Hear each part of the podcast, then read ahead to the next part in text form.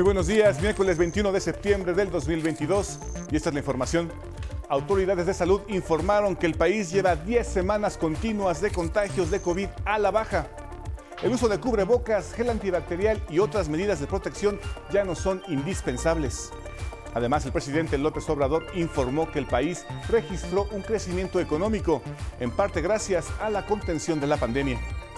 Hay un crecimiento de la economía en agosto. 2.9. Es buena noticia. El presidente López Obrador reiteró su propuesta de paz mundial que será presentada por Marcelo Ebrard en la Asamblea General de las Naciones Unidas.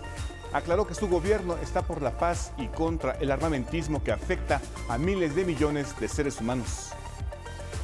Los presidentes de México y Alemania se reunieron para abordar temas de economía, comercio y derechos humanos.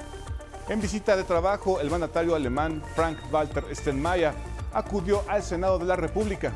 Claudia Sheinbaum lo nombró huésped distinguido de la Ciudad de México. El jefe de Estado alemán dijo que cooperará estrechamente con López Obrador con respecto al conflicto bélico en Ucrania. En el mundo, la ONU hizo un llamado a la comunidad internacional para actuar frente a la invasión rusa en Ucrania. Pidió acciones concretas contra la crisis económica, energética y climática y advirtió que los más vulnerables son los que llevan la peor parte. Y en la cultura, del 21 al 25 de septiembre se realizará el Festival de Arquitectura y Ciudad Mextrópoli, en algunos de los museos más representativos de la capital del país. Pero esta vez abrimos dos categorías nuevas. Una que tiene que ver con programas docentes y por otro lado, ¿sí? prácticas que les llamamos acciones al margen. Los esperamos con más noticias en cada hora en la hora.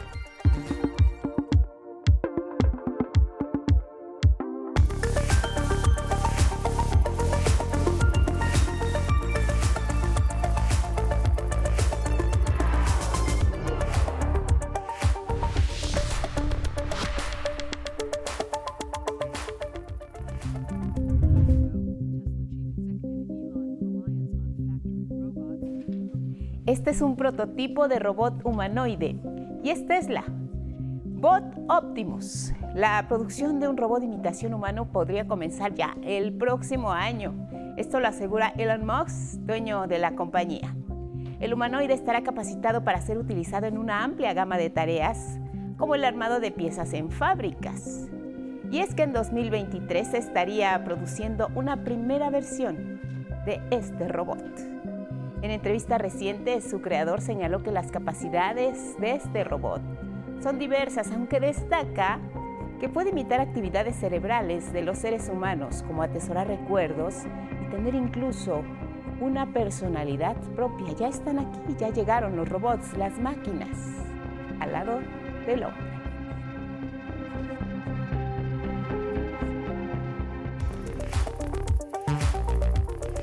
Con estas imágenes que son noticia les damos la bienvenida. Buenos días, feliz miércoles. Gracias a quienes nos ven y nos escuchan a través de la señal del 11 y sus distintas plataformas. Como siempre, lo más relevante aquí, a través de nuestra pantalla. ¿Cómo estás? Jimena Raya junto con Lía Vadillo y Magdalena Alejo alternan en la interpretación en lengua de señas mexicana y ya lo saben, siempre los acompañamos a donde ustedes vayan. Spotify, Twitter, Instagram y en la página de oncenoticias.digital. Feliz miércoles, Elvira Angélica Rivera. Guadalupe, muy buenos días. Miércoles 21 de septiembre y les recordamos que nos pueden seguir a través de Radio IPN en el 95.7 de FM. Muy buenos días a todos los que nos escuchan y nos ven a través de Jalisco TV del Sistema Jalisciense de Radio y Televisión. También estamos en Radio Universidad Veracruzana 90.5 de FM y para cerrar, más bien para en mitad de semana, lo invitamos a que nos comparta su opinión y sus comentarios con el hashtag 11 Noticias.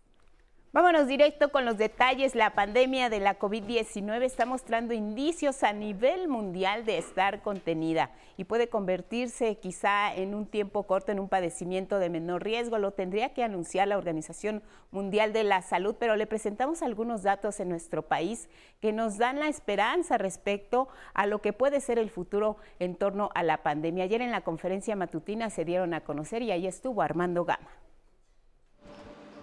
Tras más de dos años de pandemia, este martes el país recibió dos buenas noticias. La primera es la reducción considerable de muertes asociadas a COVID. De hecho, el presidente Andrés Manuel López Obrador celebró que hay días en los que no se registran decesos por esta causa. Ya hemos tenido días sin fallecimientos por COVID. Es buena.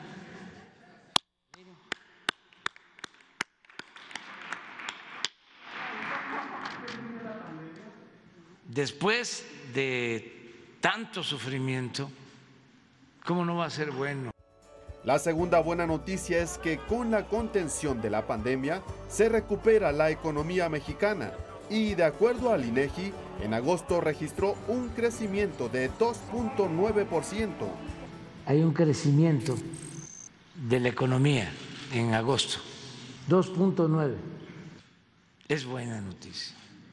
En la sección El Pulso de la Salud, durante la conferencia matutina, el subsecretario de Salud Hugo López Gatel informó que suman 10 semanas continuas de contagios a la baja. Hay una reducción continua de la epidemia y uno de los elementos más destacables es desde luego que las unidades COVID están ya en desocupación con 3 y 1% de uso en las camas generales y de, con ventilador. A la par, ratificó que continúa la estrategia de vacunación y esta semana llegarán 1.8 millones de dosis de la vacuna pediátrica de Pfizer. Aseveró que el uso de cubrebocas, gel antibacterial y otras medidas de protección ya no son indispensables y anticipó que la próxima semana se presentarán las nuevas recomendaciones para un retorno seguro a las actividades laborales. 11 Noticias, Armando Gama, y sobre el comportamiento de la pandemia y la economía de nuestro país es la crónica de Miguel Reyes Razo. Tengo muy buenas noticias, anticipó con gesto amable Andrés Manuel López Obrador y añadió, yo no puedo ser un presidente que transmita lamentaciones. El temblor del lunes ocasionó dos fallecimientos, lo cual entristece y enluta, pero no hubo daños mayores la población tuvo gran comportamiento. Pueblo que celebró con enorme felicidad las fiestas patrias, reaccionó con serenidad ante el temblor.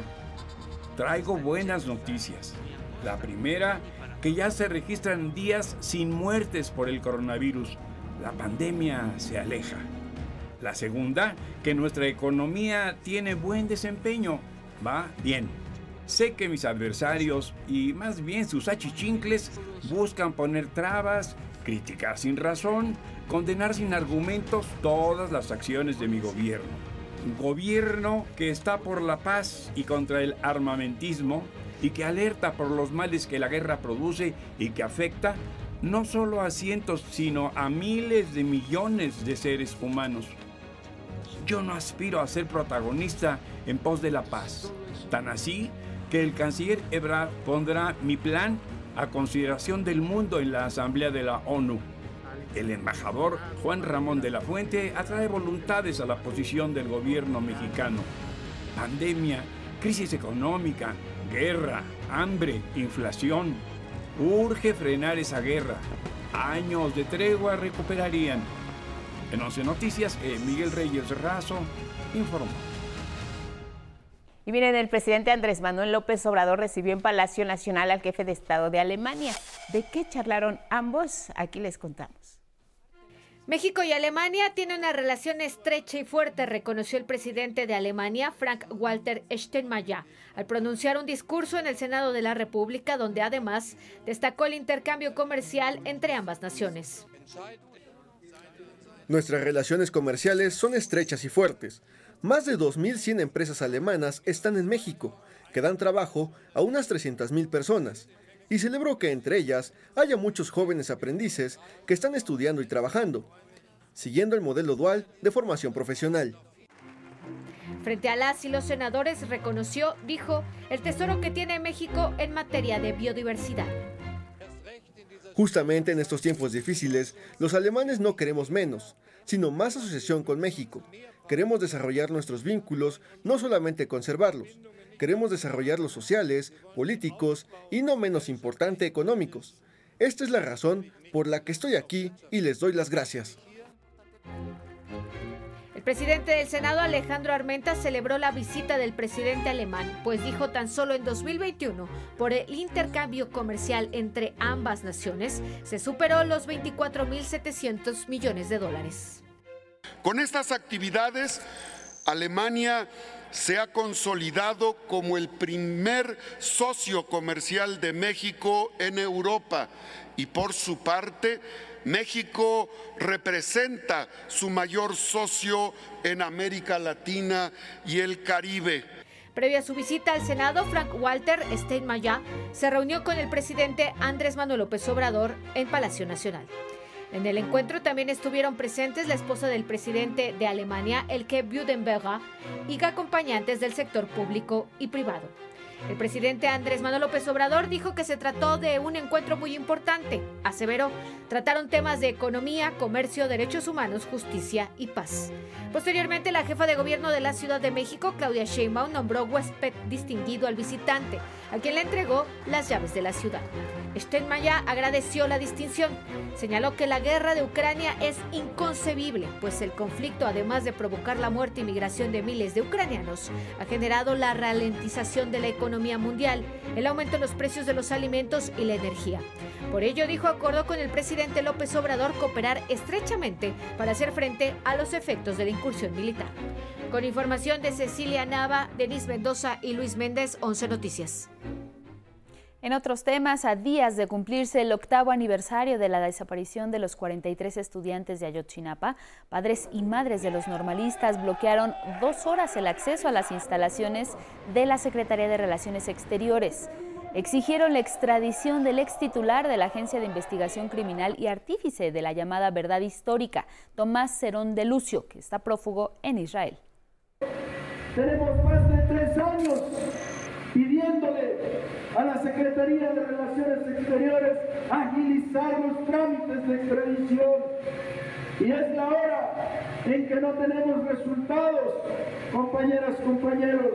Por eso nos encontramos aquí, por eso hacemos el llamado, la exigencia, nuestro grito enérgico para que se haga cuanto antes la extradición del señor Tomás de Lucio. Sobre este mismo asunto hay avances. La Fiscalía General de la República cumplimentó siete nuevas órdenes de aprehensión contra el expresidente municipal de Iguala, José Luis A., su esposa María D. y su exsecretario de Seguridad, Felipe F., implicados en la desaparición de los 43 estudiantes normalistas de Ayotzinapa. Ellos son acusados de presunta delincuencia organizada, dada su relación con el grupo criminal Guerreros Unidos. Las órdenes fueron cumplimentadas en reclusión el pasado 16 de septiembre por personal de la Fiscalía General de la República, con lo que se evitó que José Luis A. y su esposa salieran en libertad, esto luego del amparo otorgado por un juez la semana pasada.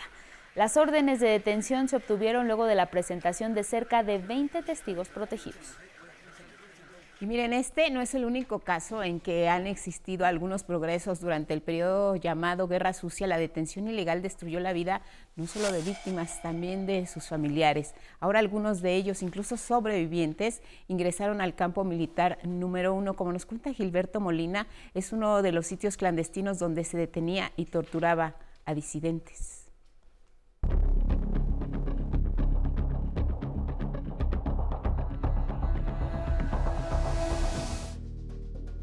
Sobrevivientes de la llamada Guerra Sucia y familiares de personas desaparecidas en ese periodo negro de la historia de México recorrieron por primera vez las instalaciones del campo militar número uno al poniente de la Ciudad de México. 60 personas ingresaron a esas instalaciones donde fueron detenidos y torturados centenares de disidentes políticos en los exenios de Gustavo Díaz Ordaz, Luis Echeverría, José López Portillo y Miguel de la Madrid. Instalaciones militares a las que prácticamente ningún civil pudo acceder por años para investigar o saber de sus familiares desaparecidos o incluso asesinados en la que fue considerada la principal cárcel militar clandestina del país. El campo militar número uno. Ese es un punto de lo más interesante, no debía de haber prisioneros civiles en el campo militar. Ahí estaban. Y más o menos todo el mundo sabía. Pero a ver, ¿quién entraba a averiguarlo? Gracias al compromiso que estableció el gobierno del presidente López Obrador de abrir los archivos oficiales y conocer la verdad de lo ocurrido en la Guerra Sucia, los sobrevivientes pudieron recorrer de manera inédita este lugar. Allí estuvo detenido, por ejemplo, Jesús Piedra, activista de la Liga Comunista 23 de septiembre, hijo de la fallecida Rosario Ibarra, fundadora del Comité Eureka y hermano de la actual presidenta de la CNDH, Rosario Piedra. Y después supimos que se lo llevan al, al campo militar número uno y eh, tuvimos algunas noticias de que lo vieron con vida después de, de varios años de, de su captura. Hubo, hubo algunos testimonios y eso es lo que lo que tenemos de él. Sí, que tenía una cicatriz en el rostro. El pasado 22 de junio, las víctimas de la Guerra Sucia y sus familiares ingresaron por vez primera al campo militar número uno para honrar a los caídos. Caminaron esos pasillos y las mismas instalaciones donde ellos fueron torturados y sus familiares. Los recuerdos permanecen, los tiempos cambian. 11 Noticias, Gilberto Molina.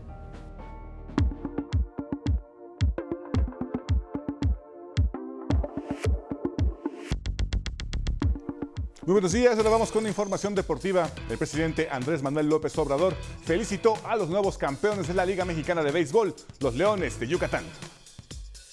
Un abrazo a todos los jugadores, a los directivos, a los aficionados de los Leones este, de Yucatán. Qué bien, qué bien, qué bien que se siga promoviendo el béisbol, el fútbol, el básquetbol, el atletismo, todos los deportes. Y ahora hablemos del automovilismo deportivo. Por séptimo año, el Autódromo Hermano Rodríguez recibirá la Fórmula E con el E-Prix Mexico City. El 14 de enero próximo, nuestro país será sede por primera vez de la carrera inaugural en esta novena temporada. Además, los aficionados verán correr primero que nadie los monoplazas de la generación 3, los coches eléctricos de mayor velocidad, más rápidos, ligeros y potentes del mundo. Llevamos ya varios años con mucha ilusión de, poder abrir eh, una temporada de Fórmula E aquí en México y qué mejor que sea con el nuevo Generación 3 que le vamos a ver por primera vez en una pista, que es algo histórico. Y a partir de hoy salieron a la venta los boletos. La temporada estará conformada por 12 equipos y 24 pilotos. Y mientras tanto, la temporada 2022 de la Fórmula 1 se encuentra en su recta final la Federación Internacional del Automóvil ya presentó el calendario del campeonato 2023. Serán 24 grandes premios, contando el debut del circuito de Las Vegas, la penúltima parada del serial. La temporada arrancará el 5 de marzo con el Gran Premio de Bahrein y finalizará el 26 de noviembre en Abu Dhabi. La Ciudad de México recibirá a los monoplazas de la Fórmula 1 posiblemente por última vez el 29 de octubre, ya que en 2023 finaliza el contrato y no se ha dado información sobre una eventual renovación. Y hasta aquí la información deportiva Guadalupe.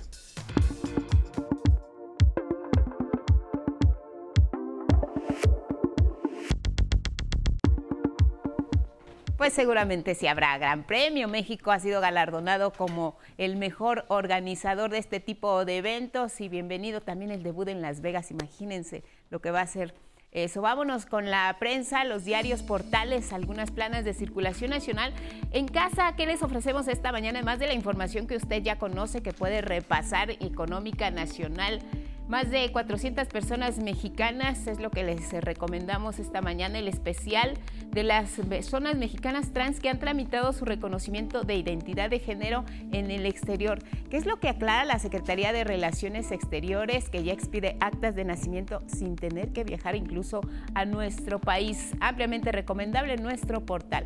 Vámonos a otra página digital que dice esta mañana, sin embargo, con este tema, Moreira, ni AMLO es dictador, ni hay militarización ni Claudio X es tan importante. Y es que advierte precisamente que Claudio X González alguna vez manifestó que ojalá que la Alianza por México fuera un solo partido. Así los puntos de vista. Una página web más que le presentamos en esta mañana de miércoles es la de Contralínea con este tema que señala Hoy podemos eh, leer un texto en el que se advierte que el Instituto Federal de Telecomunicaciones paga funcionarios desde la despensa hasta colegiaturas, incluso anteojos.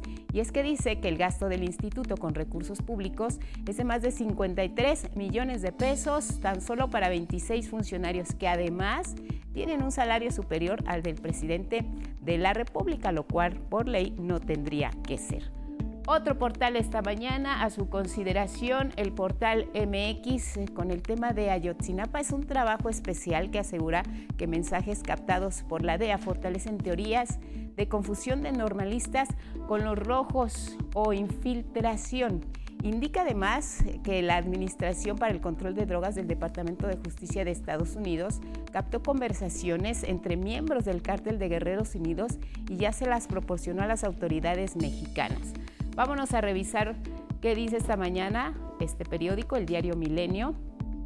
El tema son panistas, cinco de los 26 gobiernos eh, que llamaron a la Guardia Nacional para atender, dice, la ola criminal en sus territorios. Esto es lo que dice el diario Milenio y nos vamos eh, con otro diario que es esta mañana El Norte, que señala, olvida Nuevo León, pedir cancelar tras base, incumple gobernador en renegociar convenio con Tamaulipas. El gobernador Samuel García prometió negociar este tema del agua con Tamaulipas, pero ahora como gobernador no ha manifestado intenciones de impulsar cambios al acuerdo que se firmó hace 26 años. Pausa, volvemos.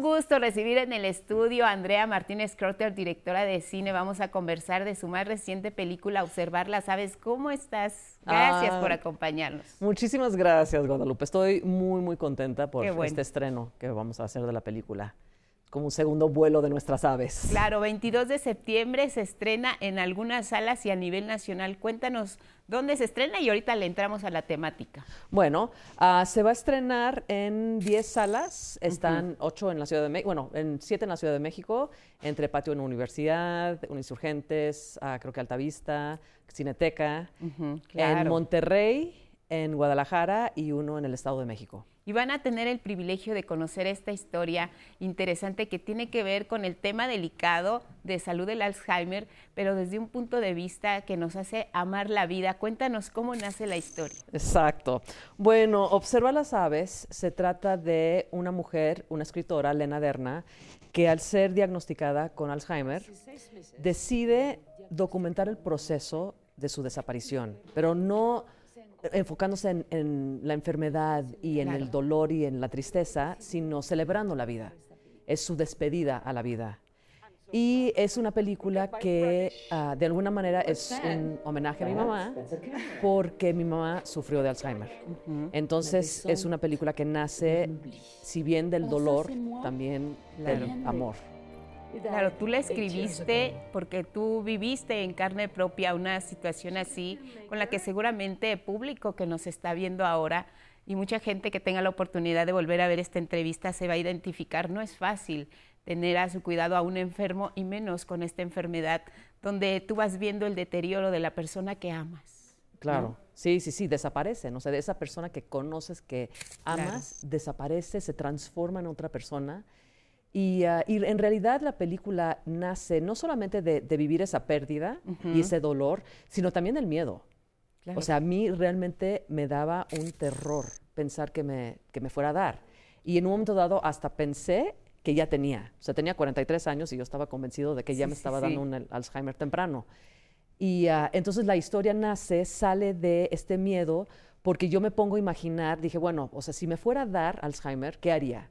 Y pues lo que más amo hacer en la vida es el contar historias a través del cine. Entonces empecé a pensar, dije, bueno, haría una última película, como un canto de cisne, ¿no? Mi película de despedida, y empecé a imaginar cómo sería este documental Afortunadamente no tuve que hacer el documental porque no, porque estoy bien, pero se convirtió en una ficción. Entonces escribí la historia de esta escritora que quiere hacer su película, pero claro, ella reconoce la contradicción de que quiere hacer una película, pero por la propia enfermedad no la va a poder terminar ella sola. O sea, va a llegar un momento donde tiene la cámara y no sabe qué hacer con la cámara. Sí, exacto. o que no sabe quién es ¿Qué es ella. Entonces acude con una documentalista para que le ayude a contar esta historia y esa documentalista soy yo en la película. Entonces yo interpreto a una documentalista que le está ayudando a Lena Derna a hacer su película. Y además no son actores eh, profesionales los que están eh, en este filme, ¿no? Exacto. Ah, Bea Aronson, que hace un trabajo maravilloso. O sea, Bea actúa tan bien que la gente cuando ve la película piensa que es un documental. Está filmado como si fuera un documental, Sí, pero es una sí, sí, ficción. es lo que vemos. Pero el trabajo de Bea es tan extraordinario que la gente piensa que es una mujer que sí tiene, Alz- tiene Alzheimer. Bea ha actuado en teatro, unas cositas, pero no es una actriz profesional. Y bueno, yo mucho menos. O sea, pero yo salgo más que nada de- detrás de cámaras. Y sí tuvimos otros dos actores que sí eran profesionales que interpretan a los hijos, que son Rob Cavazos y Ana Chetti. Pero los demás sí fueron gente que, por ejemplo, la cuidadora que sale, pues es la mujer que, que la amiga de Bea que le hace ¿no? la limpieza en la Ajá. casa. Entonces sí fue mucho un proceso de, de trabajar con no actores, de, de encontrar como los espacios. Filmamos en San Miguel de Allende, en el estudio de Bea. Fue un proyecto que desde un, desde un principio muy chiquitito, a sí, sí. Angélica Ramírez, que es la productora, desde un principio se sumó al barco y, y, ah, y era la propuesta, hacer algo, o sea, hacer algo grande con muy poco. Y además, ¿sabes qué me da mucho gusto? Que al final quien paga el boleto, que es el público, es el que está reconociendo en principio esta cinta porque ya fue galardonada precisamente por el público en Cabo.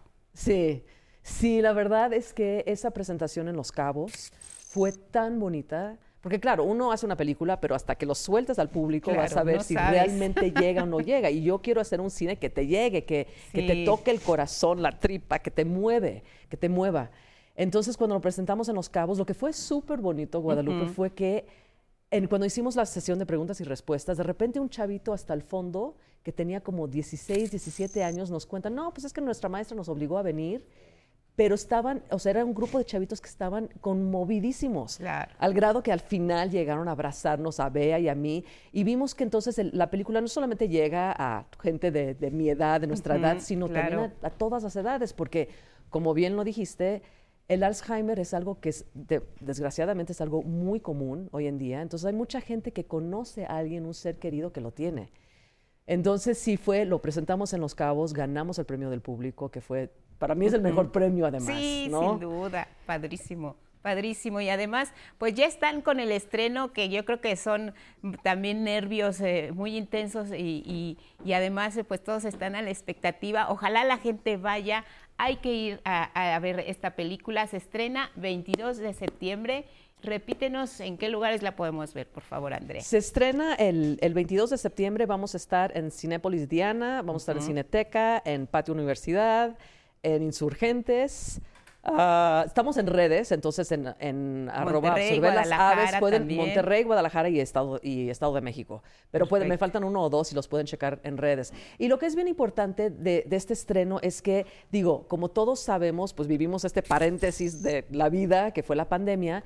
Entonces, a partir, o sea, después de Los Cabos, realmente como que no se vio mucho la película. De repente estuvo en unos festivales en línea, pero no tuvo un público en México, ni, Claro. en, ni en el mundo realmente muy, muy grande. Entonces ahorita es como el segundo vuelo de nuestras aves donde realmente vamos a llegar a un público. Es bien importante que vayan el primer fin de semana para Sí. que en ese primer fin de semana se determina mucho cuánto más va a durar en cartelera, dónde se va después. Entonces, pues sí, yo invito a todos a, a verla, a llevar sus familiares, sus amigos, porque, porque creo que lo hicimos con Sí. muchísimo corazón y sí es una película que llega, que sí mueve, te, te mueve. Entonces, esa es la, la idea. Eso es lo maravilloso. Andrea, muchas felicidades. Gracias por regalarnos observar las aves. Hay que ir al cine, que tengan todo el éxito del mundo porque lo hicieron con el corazón y el público así, créeme que lo recibimos. Mucho éxito y te vemos en tu próximo trabajo. Muchísimas gracias, Guadalupe. Gracias, gracias a ti. Tenemos más, Elvira Angélica Rivera. Así es, Guadalupe del Cine, nos vamos con otros temas y es que la Coordinación Nacional de Protección Civil presentó un informe detallado de los daños que causó el sismo que sacudió al centro y al occidente del país este lunes 19 de septiembre. El sismo de este lunes magnitud 7.7 con epicentro en Cualcomán, Michoacán, que sacudió a prácticamente todo el centro del país, dejó un saldo de dos personas fallecidas y más de 300 inmuebles dañados en tres estados. Colima fue el más afectado. Protección Civil confirmó dos personas fallecidas en dicha entidad. También hay nueve lesionados, 153 viviendas dañadas, otros 20 inmuebles con afectaciones estructurales, dos templos religiosos y cinco puentes. En la Ciudad de México resultaron afectados 97 inmuebles. El gobierno capitalino precisó que de estos, 21 son casas y edificios, 17 presentan riesgo bajo y 4 riesgo medio.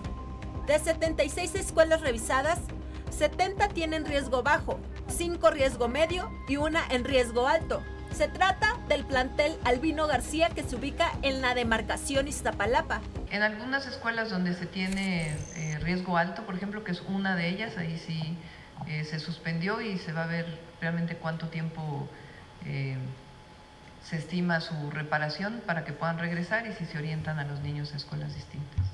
En Michoacán, una persona resultó lesionada, 30 escuelas dañadas y 21 unidades médicas presentan afectaciones estructurales leves y graves. 3.600 efectivos de la Sedena, Marina y Guardia Nacional brindan auxilio a los damnificados. Se activó de manera inmediata el plan DN3 en su fase de auxilio, el plan Marina y el plan Guardia Nacional también en la fase de auxilio. Además, Dijo, se activarán los recursos del programa para la atención de emergencias por amenazas naturales para proveer de alimentos y agua a 23 mil familias de 10 municipios de Colima y 17 de Michoacán. Lamentamos profundamente los dos fallecimientos en el estado de Colima, pero las afectaciones a la infraestructura y eh, además a la estructura privada son menores y serán atendidas en el menor plazo. El presidente López Obrador lamentó los fallecimientos y reconoció a los mexicanos por su reacción ante el fenómeno natural. La población, dijo, supo comportarse con aplomo. Y es lamentable la pérdida de las vidas humanas. Podría decir que el resultado no fue tan dramático, tan grave, afortunadamente. O sea, algunos podrán decir, eh, estamos eh, con mala suerte. Yo digo, estamos con buena suerte. Tenemos protección. Con información de Armando Gama y Cecilia Nava, 11 Noticias. En, otro tema, presidente. La nueva comisionada para la reconstrucción en la Ciudad de México, Yavneli Maldonado, habló del avance en la rehabilitación y en la entrega de viviendas que resultaron dañadas en el sismo de 2017. Este proceso prevén que concluya en 2024. Mi compañera Gabriela Jiménez nos informa.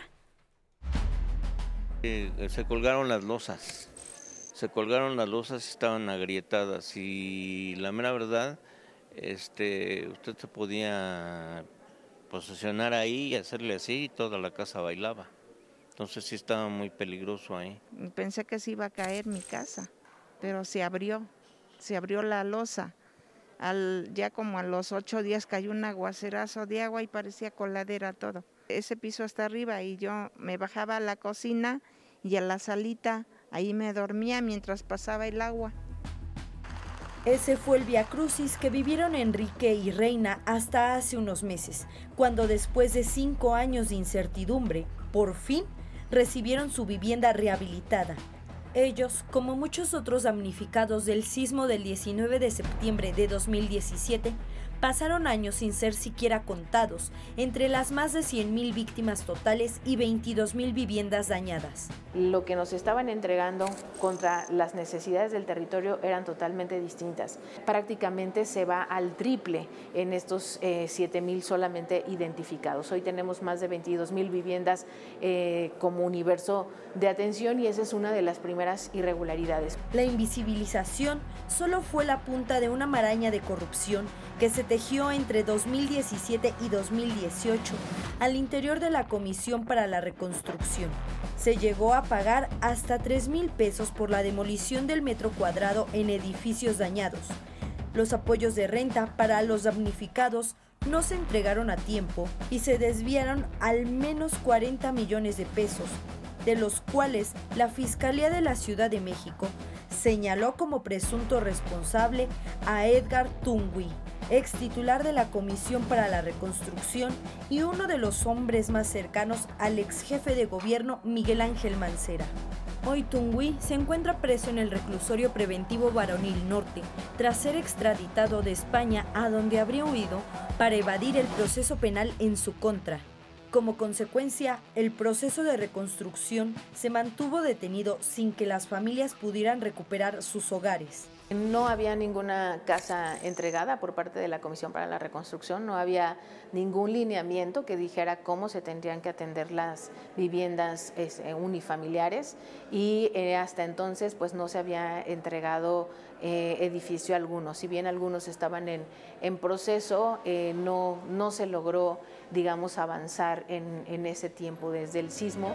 Tras realizarse un nuevo censo de los damnificados en 2019 y limpiar de corrupción el proceso, se han rehabilitado 13.000 viviendas en la Ciudad de México, lo que representa un avance del 80%. Hemos entregado casi 13.000 viviendas reconstruidas y rehabilitadas, casas y departamentos, y que nos encontramos en obra en 6.400 viviendas y estamos por iniciar 3.300 y con eso cerramos el programa de reconstrucción. En los primeros meses de 2024 concluirá el proceso de reconstrucción y miles de familias darán por terminada la pesadilla que inició hace cinco años. Pues me parece un sueño, pero es realidad. 11 Noticias, Gabriela Jiménez. Vamos con información importante, buenas noticias. En el reporte mensual de seguridad, la incidencia de todos los delitos bajó en el país. Nos dice Armando Gama los detalles. La Estrategia Nacional de Seguridad sí funciona, enfatizó la titular de Seguridad y Protección Ciudadana, Rosa Isela Rodríguez. Prueba de ello, dijo, es que se registra una disminución de 23% en prácticamente todos los delitos. La coordinación de esfuerzos del Gabinete de Seguridad, encabezado por el presidente Andrés Manuel López Obrador, da resultados y hay una baja visible en la incidencia delictiva de nuestro país. Al presentar el informe en materia de seguridad correspondiente al mes de agosto, la funcionaria destacó la baja de 14.6% en los homicidios dolosos y es que en agosto se registraron 2.624 muertes en comparación con las 3.074, el máximo histórico, ocurridas en julio de 2018. Es el agosto más bajo desde hace cinco años en materia de este delito. Guanajuato, Baja California, Michoacán, Estado de México, Jalisco y Chihuahua son las seis entidades que concentran el 48% de estos delitos. Los secuestros en el país se contrajeron 73%. El robo total disminuye 18%. En el robo de vehículo seguimos teniendo baja con una reducción de 40%. También en el delito de feminicidio, 33.6%. La secretaria de Seguridad informó que en el último mes se detuvo a 4.557 presuntos delincuentes, se desarticularon 518 bandas delictivas y se liberó a 2.057 víctimas de secuestro.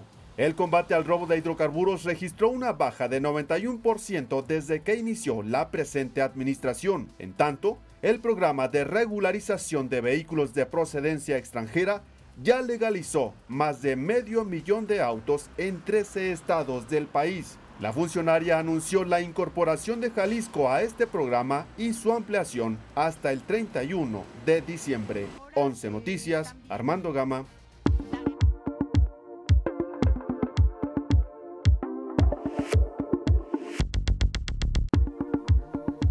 Buenos días, la información de ciencia. En los últimos dos años, la falta de semiconductores ha ocasionado una crisis en la fabricación de dispositivos electrónicos, incluso de vehículos. Pero esto no ha detenido a las industrias que siguen presentando innovaciones como las siguientes. Cada vez son más pequeños y más poderosos, y aunque hoy en día están presentes en la cotidianidad de cualquier persona, el mundo entero enfrenta una crisis por escasez de semiconductores cuya producción se concentra en países asiáticos. Los semiconductores están siendo cada vez más complicados y precisos. Esto abre más oportunidades para nosotros, para lidiar con este tipo de demandas complicadas. Esto nos da más oportunidades para expandirnos. Taiwán es una potencia en la manufactura de estos microcomponentes. En este país se fabrica el 90% de los semiconductores de última generación, un mercado que tan solo en 2021 generó 157 mil millones de dólares. Durante la feria anual de esta industria, Semicon, se presentaron las últimas innovaciones de estos dispositivos. El éxito continuo de esta industria viene al enfrentar retos globales sin precedente en los tiempos recientes, incluyendo la incertidumbre considerable en la cadena de suministro. Aún hoy continúan nuevos retos por vencer y que están haciendo esta situación aún más volátil. Tras el desabasto global de circuitos que se vivió durante la pandemia, Estados Unidos y la Unión Europea impulsaron medidas para reducir la dependencia de los fabricantes asiáticos. Una de las iniciativas es conocida como CHIPS Act, con la que se pretende alcanzar el 20% de la producción mundial de chips para el 2030. Espero que esta nueva ley de chips fomente más oportunidades, que más industrias regresen a Taiwán. Creo que esto también será bueno para nosotros. Con información de Alejandro García Moreno, 11 Noticias. La información de ciencia.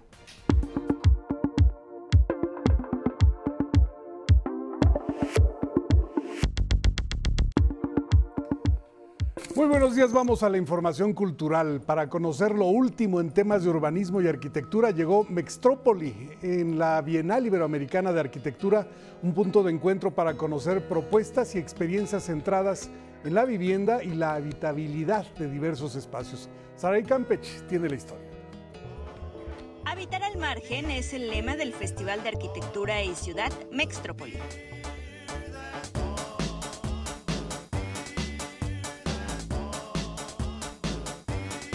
Del 21 al 25 de septiembre, estudiantes, profesionistas, creativos, servidores públicos y líderes de opinión se darán cita en Mextrópoli y en la Bienal Iberoamericana de Arquitectura y Urbanismo, encuentro que por primera ocasión resonará más fuerte entre los ciudadanos. Pero esta vez abrimos dos categorías nuevas. Una que tiene que ver con programas docentes y por otro lado, ¿sí? prácticas que les llamamos acciones al margen. Cinco días de actividades presenciales y virtuales, curados entre México y España, que fueron pensados entre las fronteras del sistema, estrategias de conciliación y alternativas para el futuro inmediato. Estas mesas están vinculadas en temas sociales, económicos, medioambientales, ¿vale? elaboradas desde la y comisariadas de forma colabora, en colaboración con Mextrópoli, pero bueno, habrá otros múltiples espacios. Más allá de las sedes como el Teatro Metropolitan, Museo de la Ciudad de México y Centro Cultural El Rule, se contará con exhibiciones en Lago Algo, en Chapultepec, Colegio de San Ildefonso y Centro Cultural de España. Que nos parece que es lo que buscamos, o sea, ir a lugares donde habitualmente no se hacen exposiciones de arquitectura. Todos los detalles de costos, horarios y ubicaciones en bienaliberoamericana.org y mextropoli.mx. Con imágenes de Luis Virgilio y Jair Maya, 11 Noticias, Saraí Campeche. El sitio prehispánico Cañada de la Virgen, ubicado en San Miguel de Allende, en Guanajuato, es declarado zona de monumentos arqueológicos por decreto presidencial. A partir de este 20 de septiembre de 2022, Cañada de la Virgen se convierte en la cuadragésima novena zona de monumentos arqueológicos declarada en México y la primera firmada en la administración. En dicha área quedan comprendidos diversos complejos culturales, además de los montículos, plataformas, conjuntos habitacionales y talleres que aún no se han explorado y se hallan al interior de la poligonal. Cañada de la Virgen es un asentamiento prehispánico de origen otomí y algunas de sus estructuras siguen tradiciones arquitectónicas teotihuacanas modificadas y adaptadas a patrones locales, probablemente relacionados con los movimientos poblacionales que antecedieron y formaron parte de la caída de Teotihuacán. El Instituto Nacional de Antropología e Historia informó del estado actual de los recintos dañados durante el sismo de 2017. Los detalles con Mauricio Rom.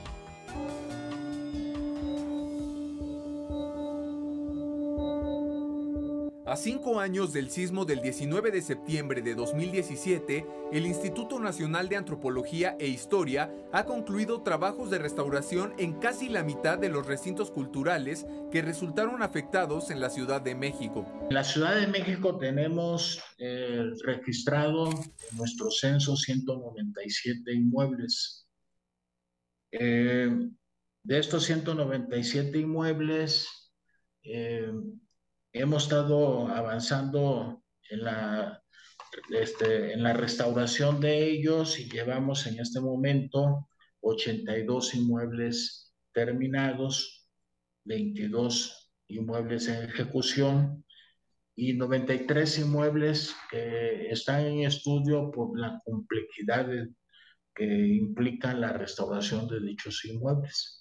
A nivel nacional sufrieron daños 2.340 inmuebles históricos, como templos o monumentos que van del siglo XVI al siglo XIX. De estos, 431 fueron declarados con daños severos, 1.019 moderados y 890 menores.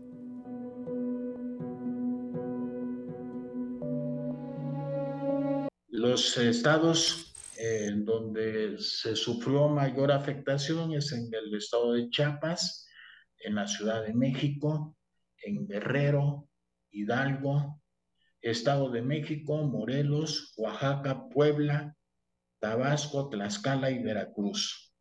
En ellos están ubicados los 1.519 inmuebles que hemos ya en este momento terminados. De acuerdo con el coordinador de centros de Lina, el tema presupuestal no ha sido contratiempo y se estima que en 2023 finalicen las labores de restauración. Sobre el sismo de este 19 de septiembre, el reporte preliminar de Lina informa daños en inmuebles históricos de Michoacán, Colima, Jalisco y Nayarit. 11 Noticias, Mauricio Romo.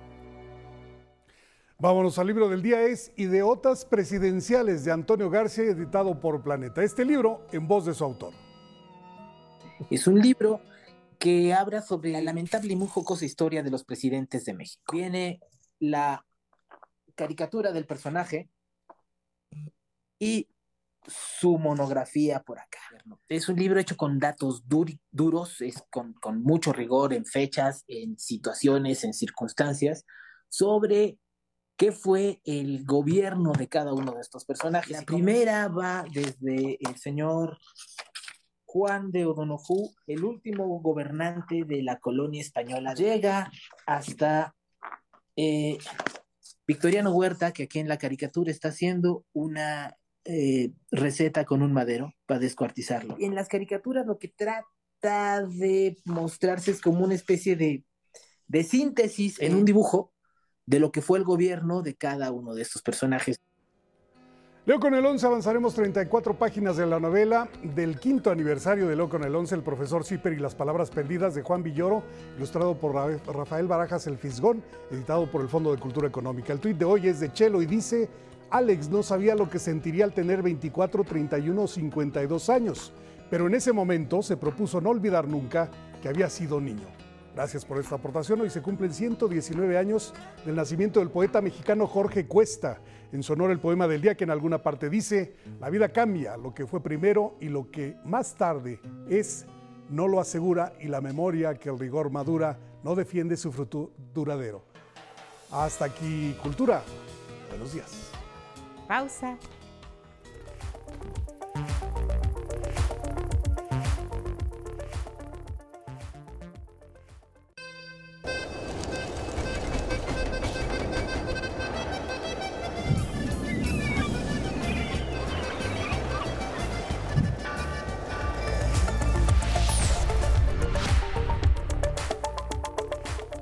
Información en cada hora en la hora.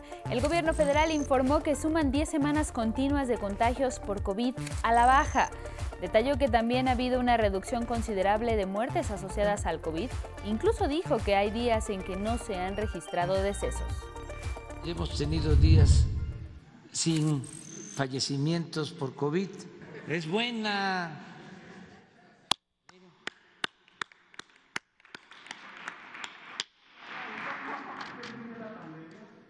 después de tanto sufrimiento, ¿cómo no va a ser bueno?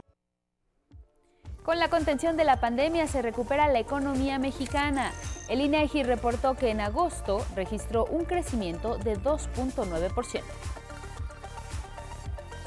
Autoridades federales confirman que el sismo de magnitud 7.7 con epicentro en Cualcomán, Michoacán, dejó dos personas fallecidas en Colima y más de 300 inmuebles dañados en tres estados. Refirieron que 3.600 efectivos de la Sedena, Marina y Guardia Nacional brindan auxilio a los damnificados.